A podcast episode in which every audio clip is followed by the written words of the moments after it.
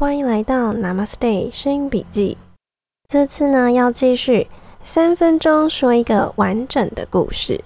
上一集讲完环游世界八十天，还有橙子及苹果的故事之后，你们应该比较清楚它的靶心人公式。那再重复一次，靶心人公式就是呢，先写第一个是目标，第二个是阻碍，第三个是努力。第四个是结果，第五个是意外，第六个是转弯，第七个是结局。那么我们看到靶心的公式还可以怎么用呢？下一个故事，作者想要来讲一个可以超越橙子和苹果的故事，而且可以接地气、国际化，最好还是个台湾人的故事。你有想到是谁吗？呵呵，就是台湾大导演李安的故事。作者说，他是个百年难得一见的 loser，而且每隔几年就会有个倒霉鬼上身。因此，来套用看看这个公式怎么说他的故事。一目标，李安是台南一中校长的儿子，但他在学业上却不尽理想。大学联考落榜两次，第一次差了六分上榜，第二次差了一分，最后是以第一百零八个志愿考上艺专，也就是现在台艺大影剧科。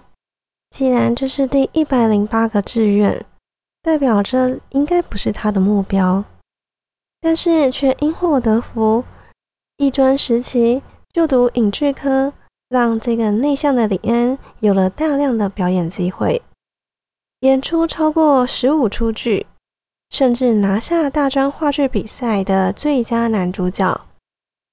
就学期间，李安也自编自导了多出独幕剧，这开启了李安电影梦。他开始想要当导演。二主爱，李安成长于传统家庭。父亲曾任台南一中、二中的校长，拥有至高无上的威严。加上李安其实并不是叛逆的小孩，对父亲的意见对李安而言像是圣旨一般。一九七八年一专毕业后，李安准备要报考美国伊利诺大学戏剧电影系的时候，李安父亲对儿子的电影梦不以为然。他认真列了一份清单给儿子，那是在说什么呢？那清单在讲的是，美国百老汇每年只需要两百个角色，却有超过五万人想争取，录取率不到百分之零点四，就是要告诉他儿子，连台湾的大学都考不上了，还幻想到美国搞戏剧，认为他是痴人说梦。李安努力的去追求他的梦想，而父亲则是尽力的阻拦他，因此父子关系恶化，长达二十年的时间说不上一百句话。结果李安是个叛逆的孩子，从头到尾都不管这个父亲的阻拦，阻碍也就会不大了。但问题是。李安其实非常非常非常敬爱他父亲。从他的前三部电影作品，最重要的角色都是父亲，甚至被合称为“父亲三部曲”，就知道不被父亲祝福的这一个梦想之路，对他来说是非常艰难的。三努力，不顾父亲的强力反对。李安前往美国伊利诺大学戏剧系导演组就读。两年之后，李安进入了美国纽约大学电影制作系研究所，展开了要学习拍电影的旅程。李安曾经说：“拍电影是走过地狱的旅程。”而且，对这个年轻追梦的李安而言，还不是普通的地狱呢。他个性内向。语言不通，身处异地，又遇到不同种族，每一个不利的条件都让李安往下一层再下一层的地狱而去，但他还是一一的挺过来了。一九八零年完成首部十六厘米短片《追打》，一九八一年完成十六厘米音乐片《我爱中国菜》，十六厘米配音片《奏艺术家》，一九八二年完成十六厘米同步录音片。阴凉湖畔，这时埋下了第一个伏笔。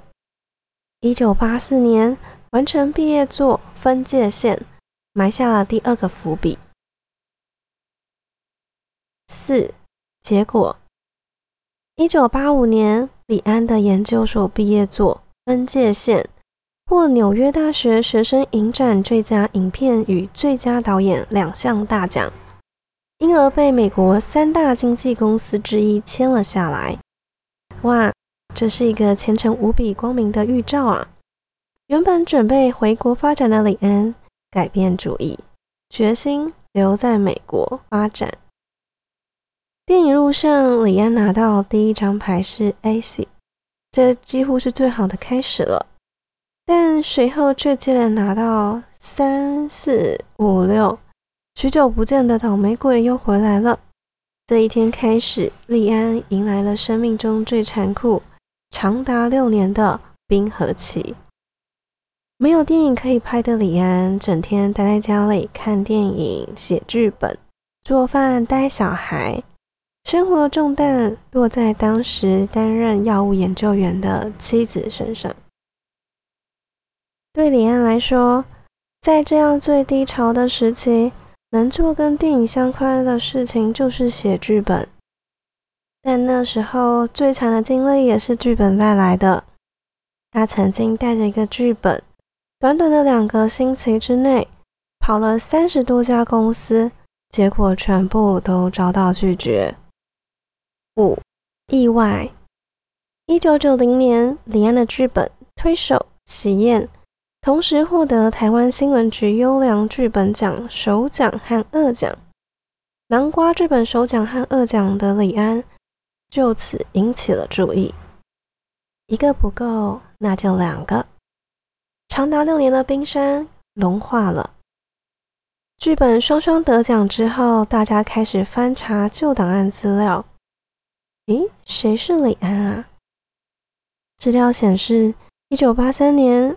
李安曾以《印良湖畔》获得新闻局金穗奖最佳剧情短片，这个是他在纽约大学电影制作研究所时期的作品，也就是刚才讲到第一个伏笔。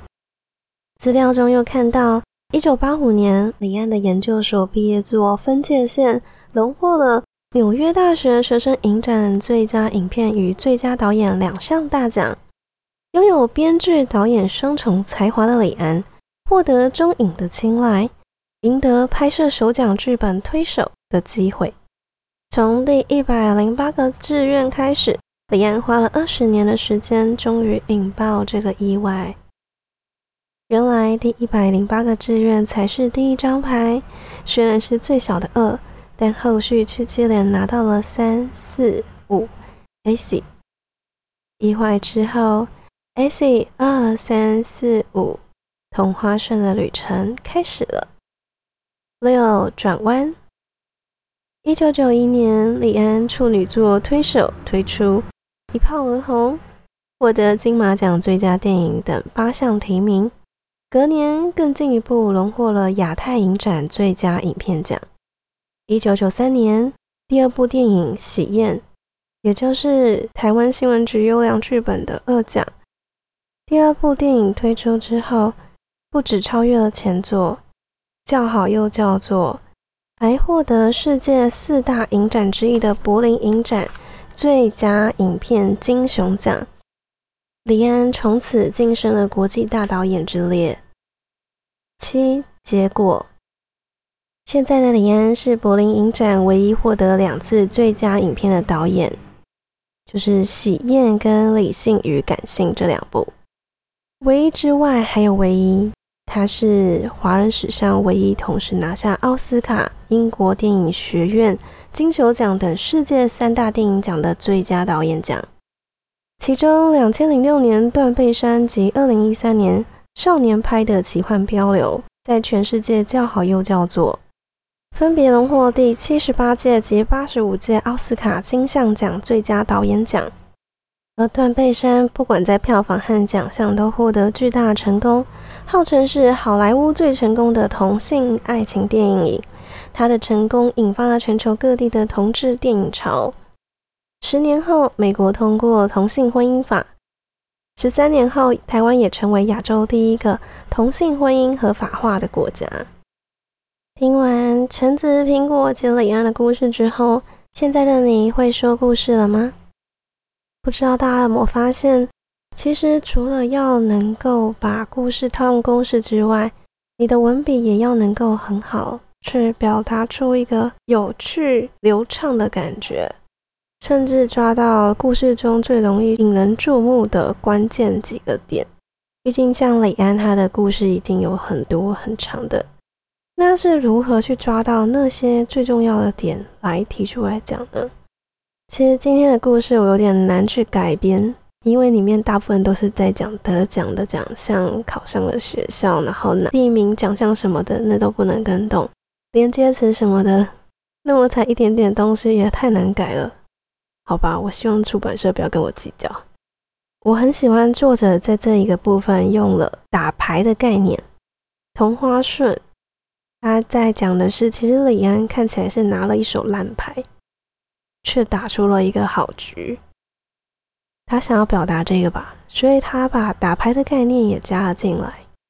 我觉得蛮喜欢他这个构想的，等于用打牌的一个概念串联了整个故事脉络，来形容他的电影生涯。不知道有没有人发现我这次的声音比较不一样？呵呵，这也变成一种笔记了呢。今天的故事就分享到这儿，感谢您的聆听。希望对你来说有一点小小的收获，知道怎么讲故事了。其实会看到很多电影脉络情节，真的都有这样的一个布局。那么你是不是也可以编故事了呢？期待你的故事哦。那我们下回再见，祝福你有美好的一天，拜拜。